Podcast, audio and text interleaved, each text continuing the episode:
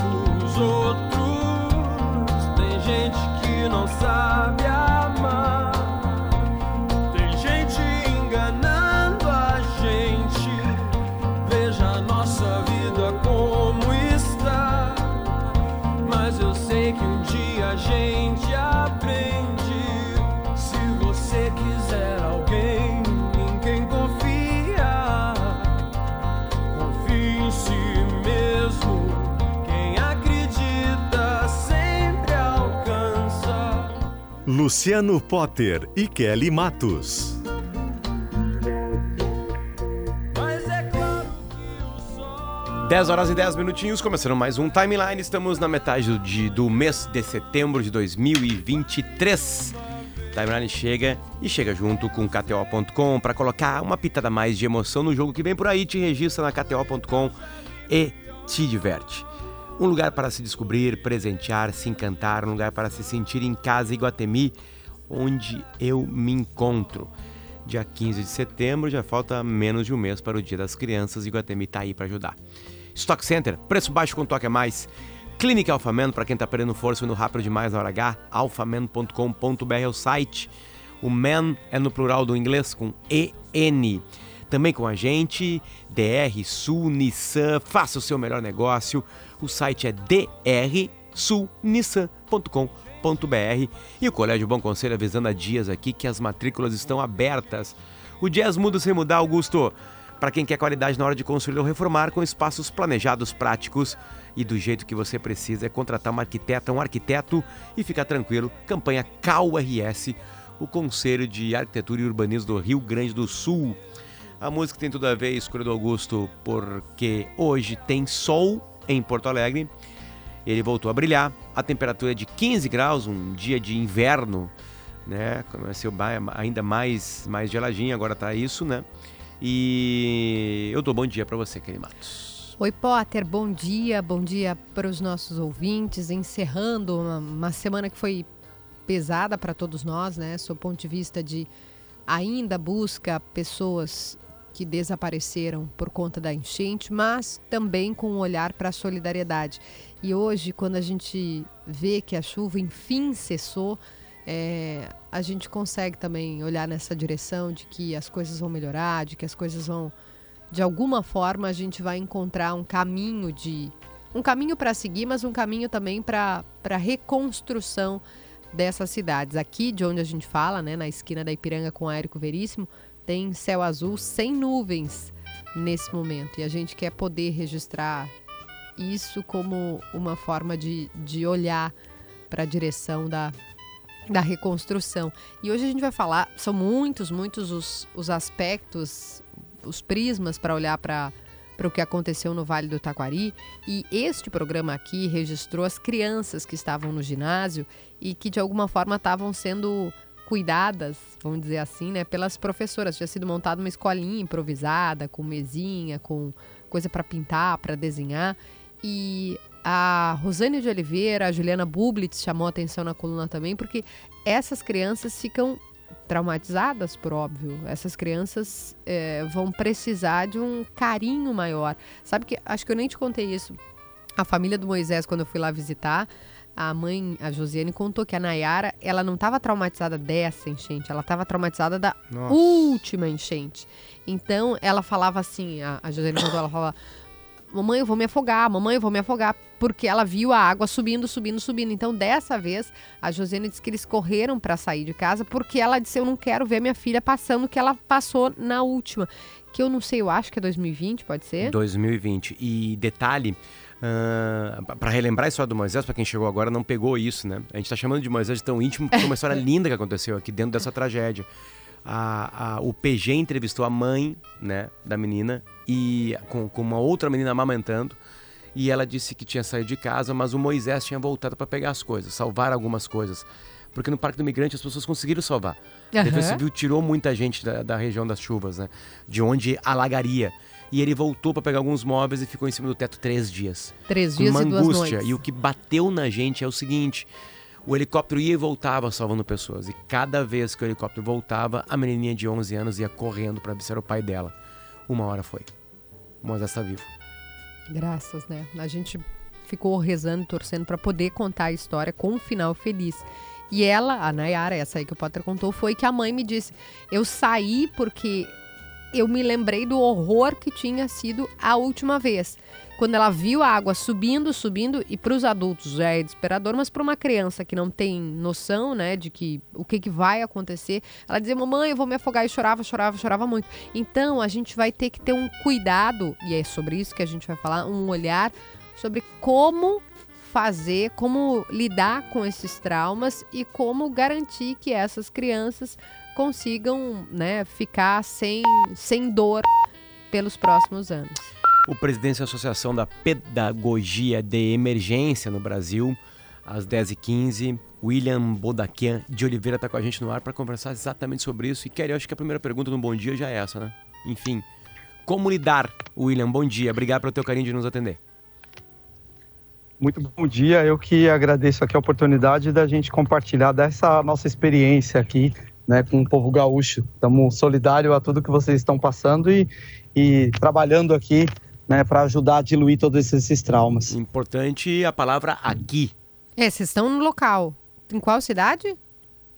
É, nós estamos exatamente agora é, na cidade de Estrela, no Uhum. Instituto Estadual de Educação, capacitando nesse exato momento 60 professores. Inclusive, eu saí da aula é, que eu que eu estava dando para conceder entrevista aqui com vocês. Estamos atrapalhando a aula, Perdão. então. Parabéns para nós, o Timeline. Mas, enfim, é, de uma maneira, William, tu vai dar aula para milhares e milhares de pessoas agora, né? A gente estava contando a história da Nayara, que viveu uma enchente em 2020, viveu outra enchente agora.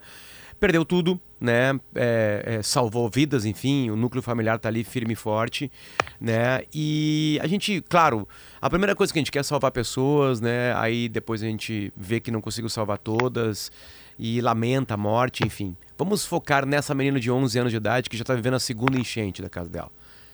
Como é que é o processo a partir de agora? Mental dela, o quanto isso fica para sempre ali? Muito bem. É, quando a gente passa por uma situação como essa, por um trauma como esse, e é isso que a gente né, estuda, é isso que a gente trabalha, né, a primeira coisa que a gente precisa fazer com uma criança, com essas famílias, né, com essas crianças, com esses jovens, com esses adolescentes, é a gente criar um espaço seguro de acolhimento. Né, eles encontrar a gente, a gente, sociedade, me incluo né, nisso, a gente Estado, a gente associações, a gente escola, né, criar esse espaço seguro de acolhimento. né, esse é o primeiro passo. né. o segundo passo é o que já está sendo feito, né, as pessoas é, re- receberam ali né, um, um lugar, um colchão, um alimento, né, roupas, né, que é esse cuidado físico mesmo, né, essa ferida física. E aí existe essa ferida na alma, né, essa ferida emocional que está ali nesse momento, né, é, aberta, né. E no caso dessa, dessa garota, a gente está falando, né, de, de um trauma sequencial. Então a gente pode construir aquela imagem daquele machucado que a gente fez, machucou um dia e ficou uma casquinha e de repente vem e a gente bate naquela casquinha e aquilo abre de novo.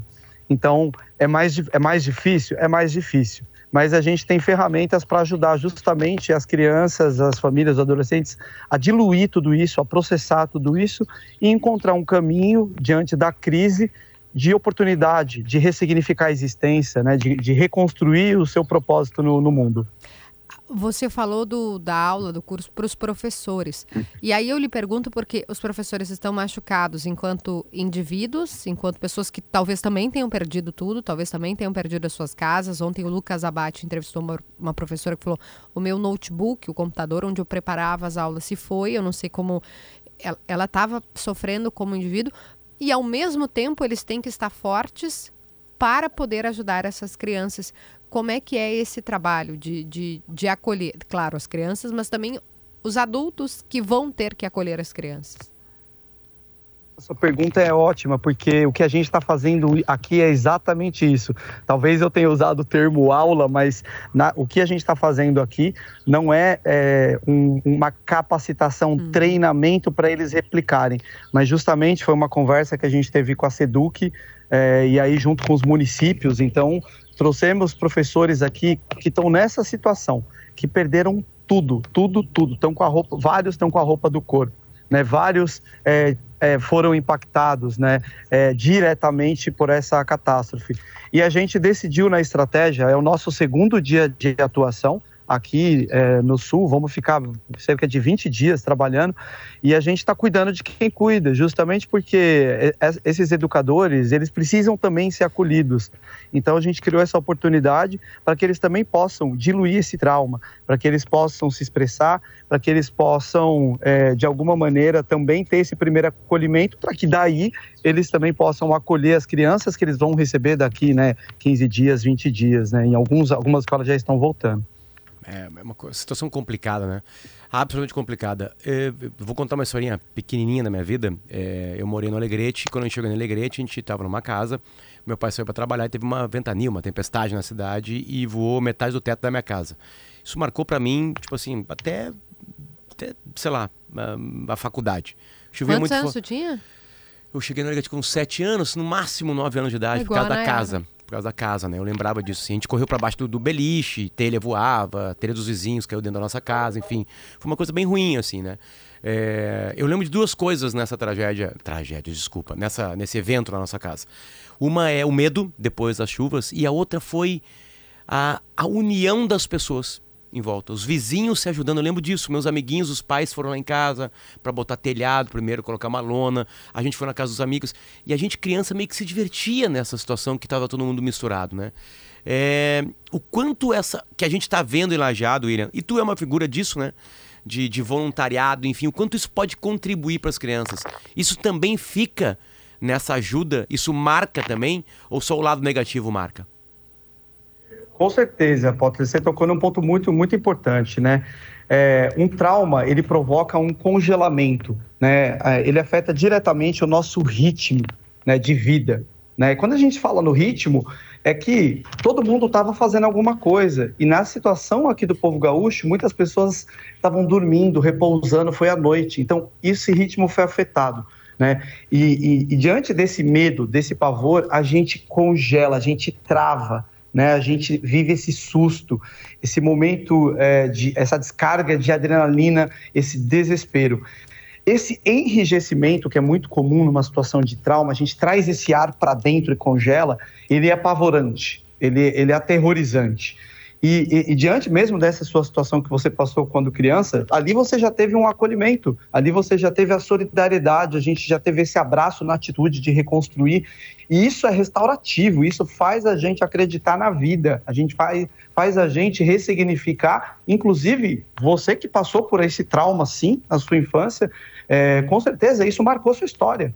Né? E isso ajuda a gente a lembrar e construir um propósito de vida, que a vida não é só comprar, que a vida não é só consumo, que a vida não é só coisa, que as relações humanas são elas que nos sustentam. E eu estou vendo isso aqui. A gente trabalhou ontem no abrigo, ali no Parque do Imigrante, no pessoas atingidas diretamente, e a gente sentiu esse abraço. Né? A gente foi abraçado no final assim do dia de trabalho pelas crianças, e a gente sentiu esse carinho, porque elas, quando a gente abraça, elas também vêm. Né? Quando elas sentem a presença, né? esse interesse real né? As crianças ficam no começo desconfiadas, mas de repente elas é, vêm, com a, vêm conosco, vêm com, a, vêm com a gente e hoje já estão esperando de novo. Então essas uhum. lembranças, essas marcas, elas são assim inspiradoras de verdade. Então a gente sabe que diante de um trauma como esse, a gente tem uma oportunidade de reconstruir o nosso futuro. Esse, esse é um. E por isso que a gente está aqui, a gente acredita nisso. Parece uma repórter que eu conheço, que foi numa zona é, é, no Vale Taquari e ouviu de uma pessoa que a pessoa estava congelando os pés porque estava sem meia, ela tirou os, os, os as meias do, do, dos pés dela uh, e, e doou para a pessoa porque a gente também também tá vendo, tá vendo muitas histórias. Ontem a gente teve uma entrevista espetacular aqui, William, com o Sérgio Benini. Ele e mais dois amigos salvaram mais de, sei lá, 140 pessoas, ele contou, né? Na cidade Maravilha. de Roca Salles, com uma, com uma embarcação. Pegou um barco, um barquinho, o barco dele, né? Horas e foi navegando. casa por casa e as pessoas pedindo para ele e ajudando. É, o ser humano. E já tinha feito isso em 2020. Isso, ele repetiu algo que ele já tinha feito.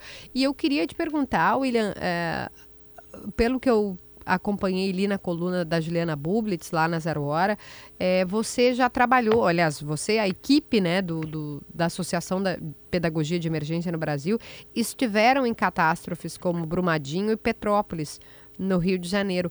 O que, que você pode contar dessas experiências que funcionou e que, que que efeito teve para que a gente também possa compreender um pouco do trabalho aqui. Você tem exemplos, tem, tem histórias para contar. Brumadinho, uma catástrofe também, e Petrópolis, eu acho que é que está no, no, topo do que a gente o viu de horror. Brumadinho, uh, algo causado completamente pelo homem, né? E catástrofe, claro, tem a colaboração, mas aí sim, mais linkada a uma tragédia né, natural. É, é, muito boa observação, né? No estudo do psicotrauma, né, a gente classifica os tipos de trauma, né? É, diante de Brumadinho, a gente tem o que a gente chama de trauma de relação, né? Porque justamente é um evento provocado é, pelo homem por uma empresa, né? Por uma empresa que está inserida no contexto Sim, ali da cidade, verdade. né? E, e, diante de um trauma, a, a, a literatura traz para gente que um trauma provocado né, por alguém é mais difícil de você processar e diluir do que um trauma provocado pela natureza. Então é hum. importante né, os ouvintes saberem que é muito difícil tudo que a gente está passando. Mas um trauma provocado né, por uma situação como a gente está vivendo né, da natureza, é, muitas vezes a, a, gente se sente culpado por estar tá morando numa, numa, num lugar. As pessoas carregam essa culpa, mas a gente sabe que a natureza, é, a gente olha né, para o clima, para as questões climáticas, para as questões ambientais, e, e a gente também tem uma oportunidade de refletir sobre isso. Mas não é o ser humano que provocou. Né? Um trauma provocado, por exemplo, na, numa situação de violência. Né? A gente sabe quem é o agressor. Então, isso é, marca a nossa alma de uma forma diferente. É, acho que a gente carrega lições, com certeza. A gente teve, inclusive, em São Sebastião. Estamos trabalhando lá ainda, né, no começo do ano, aí, durante o carnaval, uma, mais de 700 milímetros de chuva numa noite centenas de morros abaixo. Também, infelizmente, né, com a perda de mais de, de, de 60 pessoas né, de que, que foram a óbito. A gente tem. É, o, que, o que a gente tira de lição é que é, o poder público, é, os governos, eles vão precisar construir protocolos né, para é, amparar as pessoas nesse momento. Todos os governos. A gente está falando da política pública de assistência social e a gente também precisa falar da política pública de educação. Por quê?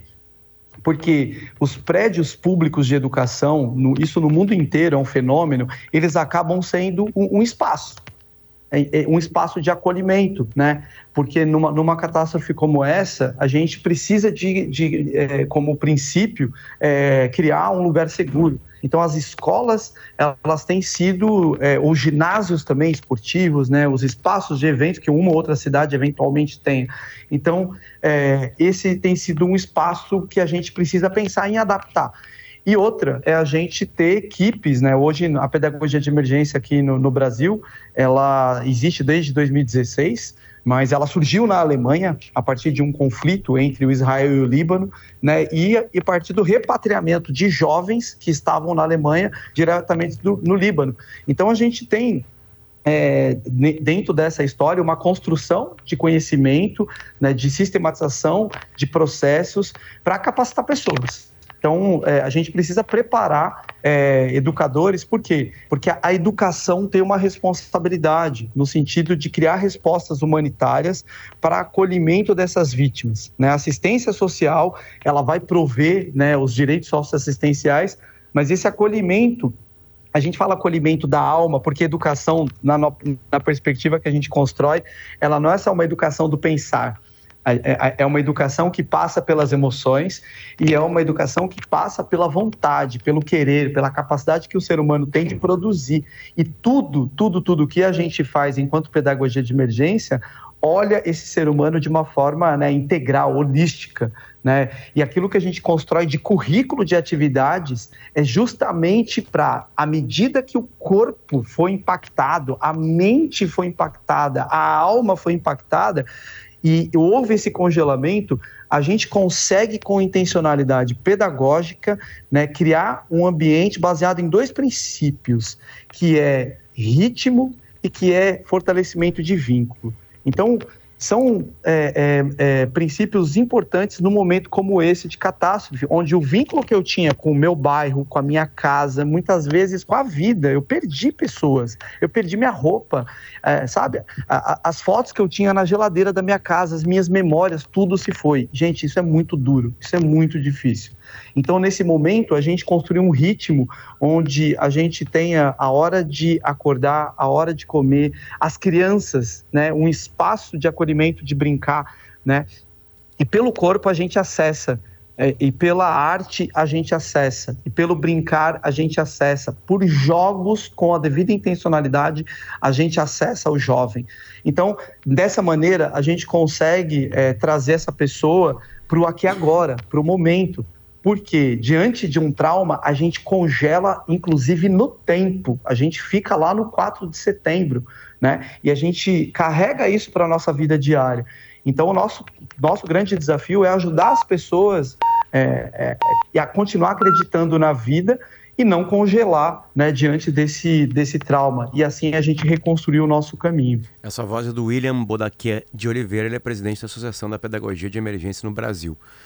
Quando a gente contou aqui, relatou no, na, na terça-feira passada, através do microfone do Leandro Stout, em Lajeado, uma das histórias mais tristes que a gente ouviu aqui durante todo esse processo agora, que aconteceu no Vale do Taquari, foi a história de um homem que, que naquele momento tratava como desaparecida a família dele. Miguel. E a família dele era a esposa e uma menina de um mês e outra de um ano e nove meses, né? Isso. Um ano e nove meses e uma menina de um mês. Três meses. Três meses e uma menina de um ano e nove meses. Ele viu ela sair do teto da casa, né, com a correnteza, enfim. E o, e o Stout chegou nele. Ele estava sendo assessorado, aliás, por duas meninas, É. né, que estavam aí. É, a pergunta que eu acho que milhares de pessoas fizeram naquele momento, né, de também de se chocar com aquilo que aquele homem estava dizendo, é como é que essa vida vai seguir, William? O que dentro dessa tua área de estudo, como é que segue a vida do Miguel? É, é, é realmente assim, que o Miguel está passando não conheci, é, é, um, é um, um choque né, de uma perda da família, dos filhos muito grande. Né? O que é, os sintomas do trauma nesse momento, né, o, o desespero, né, o pensamento acelerado, né, é, acontece um fenômeno né, que a gente é, é, fica é, é, num estado né, de, de, alerta, de ódio, de raiva muito grande. Ele precisa ser acolhido, né, em, em, casos como esse, é, talvez até de uma contenção, de uma ajuda, porque no momento de desespero, né, a gente deixa de. É, quando a gente fala do, do, do, ritmo, a gente deixa de oxigenar o nosso cérebro, literalmente, isso é físico, e a gente acaba por tomar decisões né, é, muito equivocadas, como inclusive risco de suicídio numa hora dessa, tamanho o desespero, porque é você perder a, aquilo que a gente né, tem afeto, tem carinho, que, e que completa e dá significado à nossa vida. Então, nesse momento, esse homem, né, que, ele, que ele possa receber os pensamentos de todos nós que estamos escutando, porque ele vai precisar desse abraço. né? Ele precisa desse sentir esse afeto, ele precisa sentir esse esse calor. Não vai ser fácil para ele, né? E ele vai precisar, alguns casos, né, de atenção também, né? É, ele precisa colocar toda essa dor para fora, né? O trauma congela a gente. O trauma desse homem é muito duro. Ele precisa é, processar isso, é colocar para fora.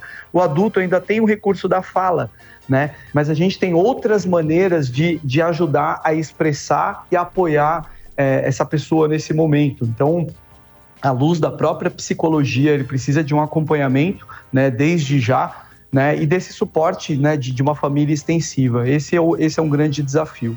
William Boldaquia de Oliveira, presidente da Associação de Pedagogia, da Pedagogia de Emergência no Brasil, e está em Estrela agora ao lado de uma sala de aula, né, uh, contribuindo com professores e professoras lá para lidar com o Vale do lidar melhor com esse trauma, né, que ele vive, é, que ele está vivendo, né? Tem um gerúndio aí acontecendo. William, muito obrigado, parabéns pelo trabalho de vocês aí. Eu que agradeço a oportunidade da gente né, compartilhar desse trabalho e seguimos aqui até o começo de outubro e para a gente é, é, é, um, é, um, é um momento assim de dor, mas a gente né, agradece o espaço que vocês deram aqui para a gente para contar um pouco desse trabalho. Muito obrigado mesmo, viu, de coração. Um abraço, obrigado pelo carinho. Obrigada. 10h34, respiramos um pouquinho e já voltamos com o timeline. Bye.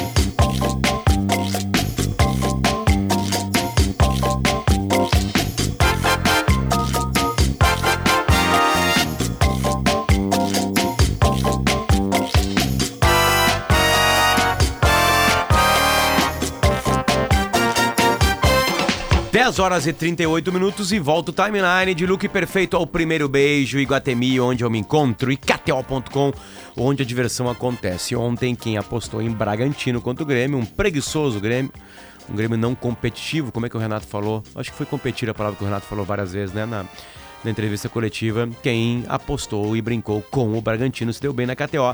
É entrar lá e se divertir para buscar uma pitada a mais de emoção no jogo que vem por aí. Também com a gente, Stock Center, preço baixo com um toque a mais.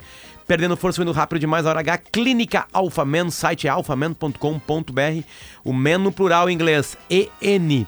Também com a gente, DR Sunissan, faça o seu melhor negócio, acesse drsunissan.com.br e o Colégio Bom Conselho que avisa que as matrículas estão abertas. Augusto, mudamos o jazz para KRS, o Conselho de Arquitetura e Urbanismo do Rio Grande do Sul. Uh, ah, para quem quer qualidade na hora de construir ou reformar, com espaços planejados, práticos do jeito que você precisa, é contratar um arquiteto um arquiteto e ficar tranquilo, uma campanha KRS. Uh, ah, nós, o Grupo RBS, temos uma mensagem especial para quem está sempre ao nosso lado. Como vocês sabem, a nossa missão todos os dias é conectar os gaúchos e contribuir para uma vida melhor seja por meio dos nossos jornais, televisão, rádios ou pelas nossas plataformas digitais. O que nos move é chegar direto ao coração dos gaúchos de um jeito que informa, emociona e entretém.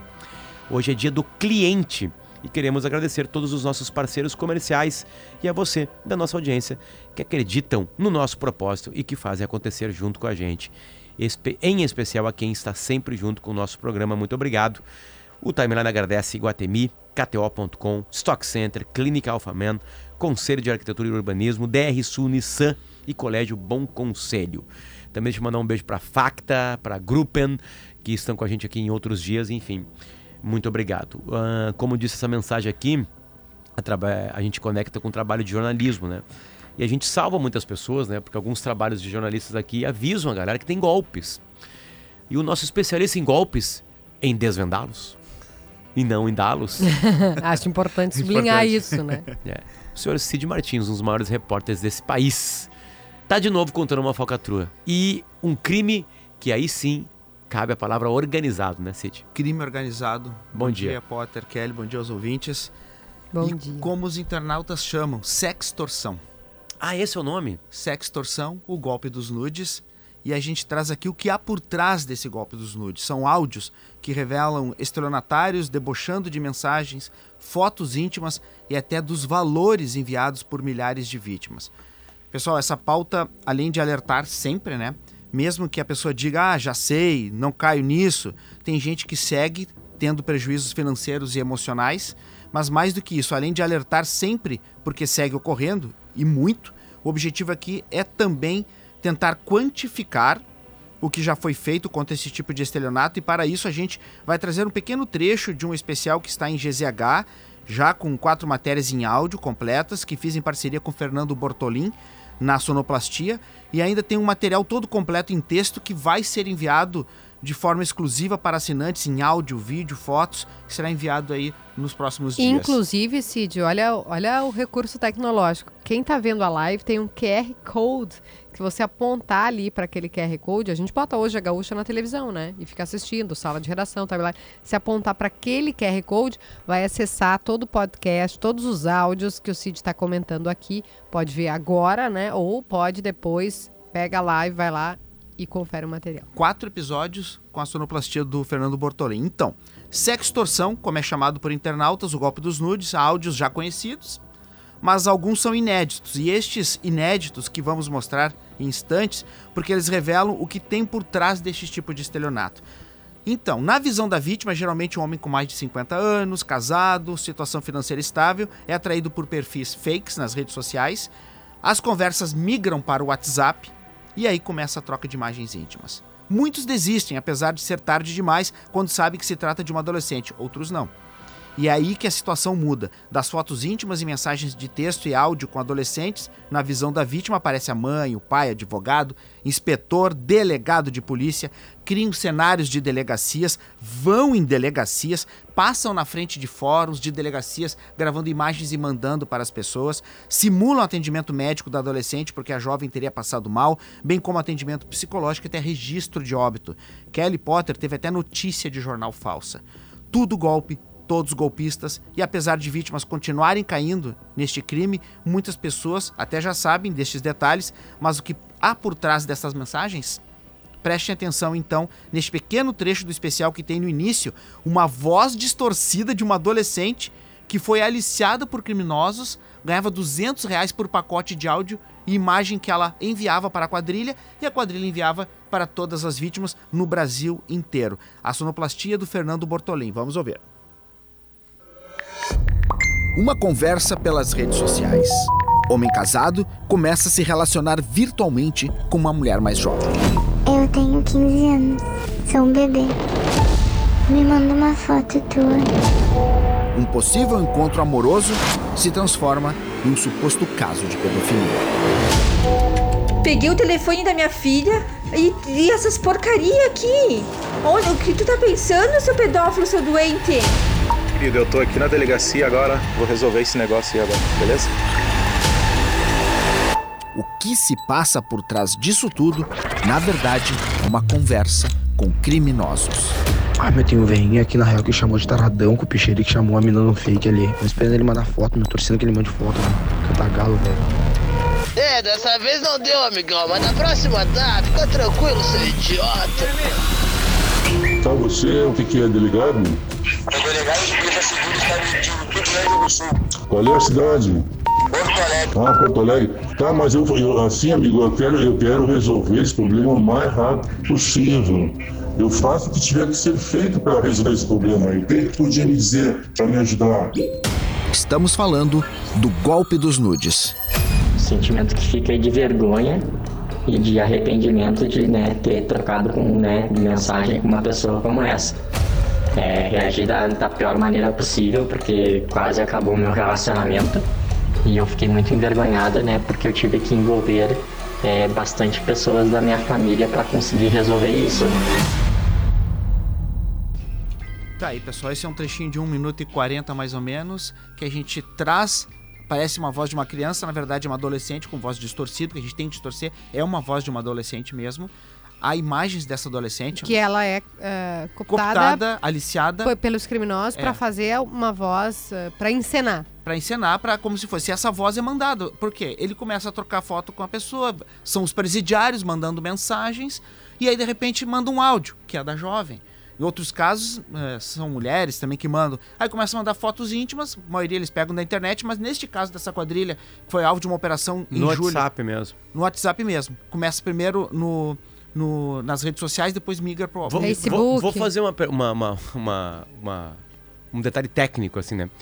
Quando eu mando um áudio no WhatsApp, fica muito claro que eu mandei e gravei aquele WhatsApp agora, né?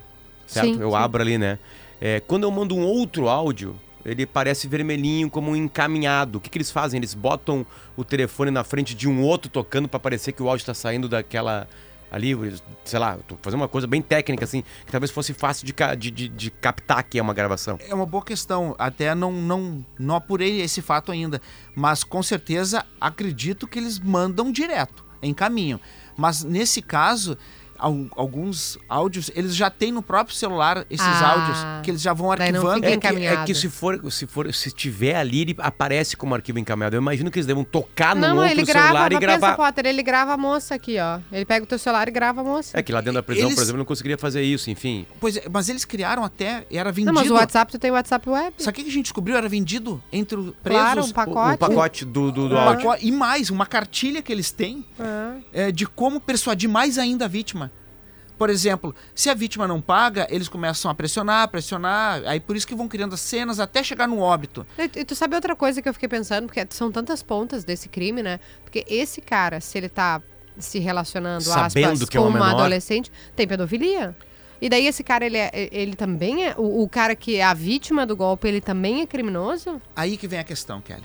Conversei com a delegada do DECA, a Delegacia Especial da... Criança e do Não é mais adolescente. agora departamento, ó, de- ela pertence ao grupo do- de grupos vulneráveis, com a Caroline Bamberg, que foi a mesma do caso Bernardo, que Uhum. investigou.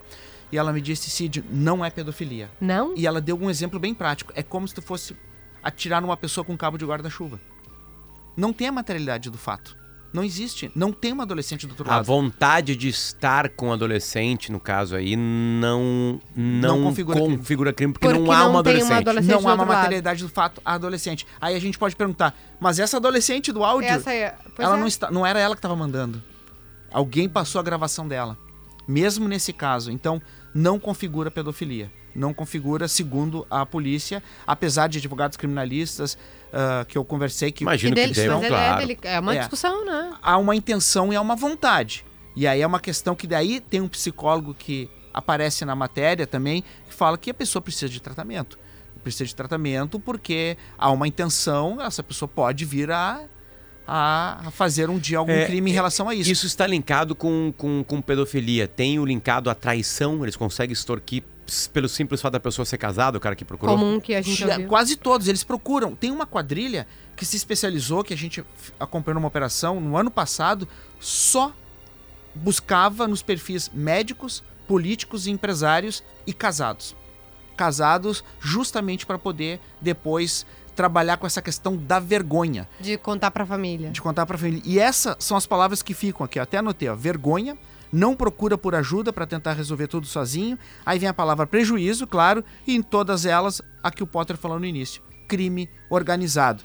E aí eu vou dizer para vocês, o segundo fato que me referi no início é que todo caso de golpe dos nudes não é quantificado em separado, ou seja, golpe dos nudes, 0800, do bilhete, tantas outras extorsões, tudo cai na estatística de segurança como estelionato. Não existe o, tipo, que nem a gente, um roubo de carro, roubo de ó, ó, assalto a ônibus, não tem o, o crime como dos se- nudes, por é, exemplo. É como se eu fosse fazer assim, ó, roubo de veículo. Eu, eu quero saber roubo de ônibus, roubo de moto, roubo de Sim. Patinete, de patinete, bicicleta. bicicleta, não tem. E é uma coisa a ser estudada. Porque senão você não vai conseguir criar uma estratégia para com inteligência, né? É, que é tão importante para direcionar contra esse tipo de golpe. É. E, e Cid, qual é a média, assim, que eles conseguem ganhar? Eles, depois de ganhar um certo dinheiro, eles param, eles Um- sentem que o cara pode dar mais dinheiro ou não, enfim. Eles não param. Eles não param, eles tentam até não poder mais. Ou seja, tem um, um empresário goiano, um empresário goiano, que foi, eu falo só de quadrilhas gaúchas, tá? Perdeu meio milhão de reais. Meio milhão de reais. Depende do que a vítima tem. Depende do que a vítima tem. Mas eu fiz esse levantamento.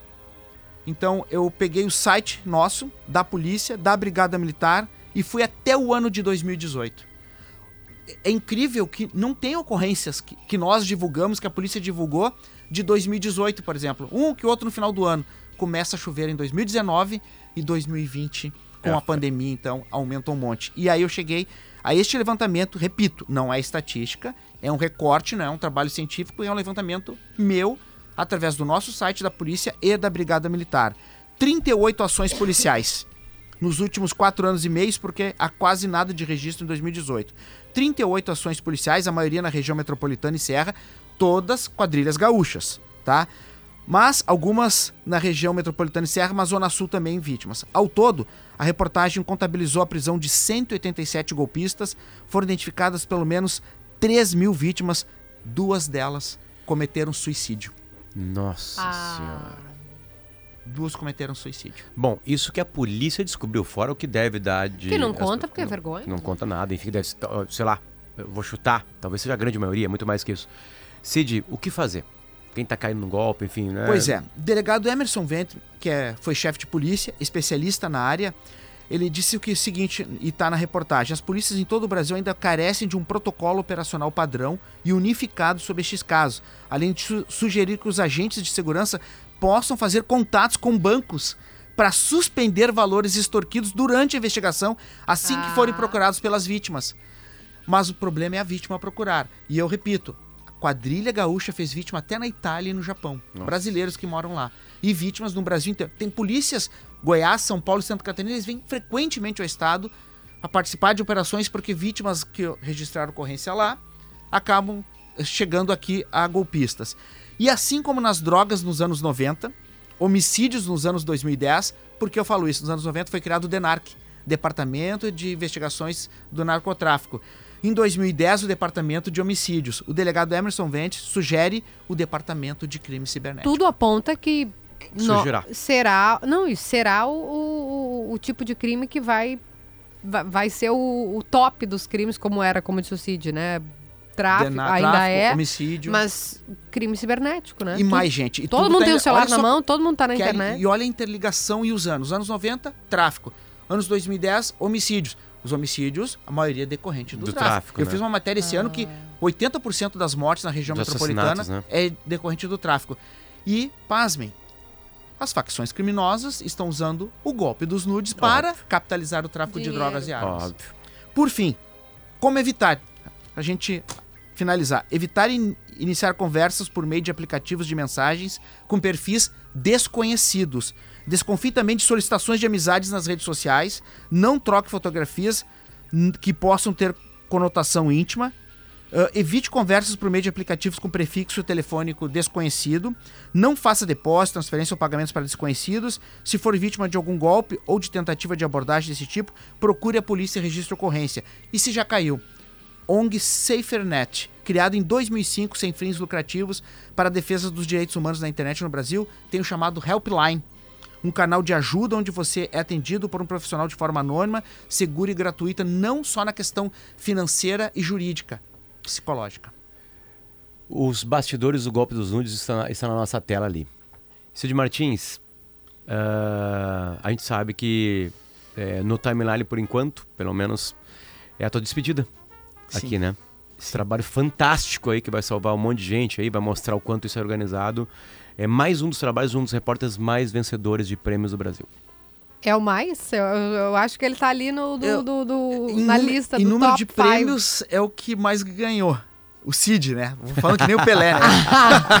o repórter mais premiado do Brasil Mas se em- despede hoje da Rádio Gaúcha e Cid, a gente queria deixar registrado aqui o, a imensa nossa imensa admiração pelo teu trabalho, mas mais do que isso, porque quem te conhece como ser humano, né, como pessoa, indivíduo, sabe da tua correção, da tua generosidade e desse carinho que tu tem comigo, com o Potter, com o Augusto, é o cara com o se Yuri, encontrar com o Fernando. corredor. É o cara pra encontrar no corredor. Ele é muito mais do que os prêmios. Os prêmios, apesar de serem tudo, são um O prêmio não vale nada se tu não tem um trabalho bom em amigos. da personalidade desse cara. Ele é fora de série. Então, Lorenzo, João Pedro. João Pedro e Verônica, é, esse cara merece todos os aplausos. Muito obrigada por prestar esse serviço, esse trabalho e emprestar o teu talento aqui para o microfone da Rádio Gaúcha. A gente vai sentir muita saudade. Eu que agradeço a Gaúcha por todo o espaço, agradeço a vocês. E...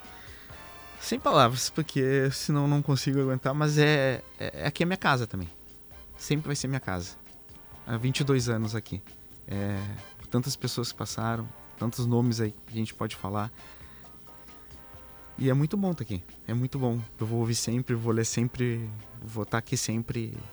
Eu sempre digo, quem tá? Ah, o Cid da Gaúcha. o Cid da Gaúcha. O Cid que, que, que gosta de todos vocês aqui. Quero agradecer imensamente aí aos nossos chefes, aos nossos ouvintes.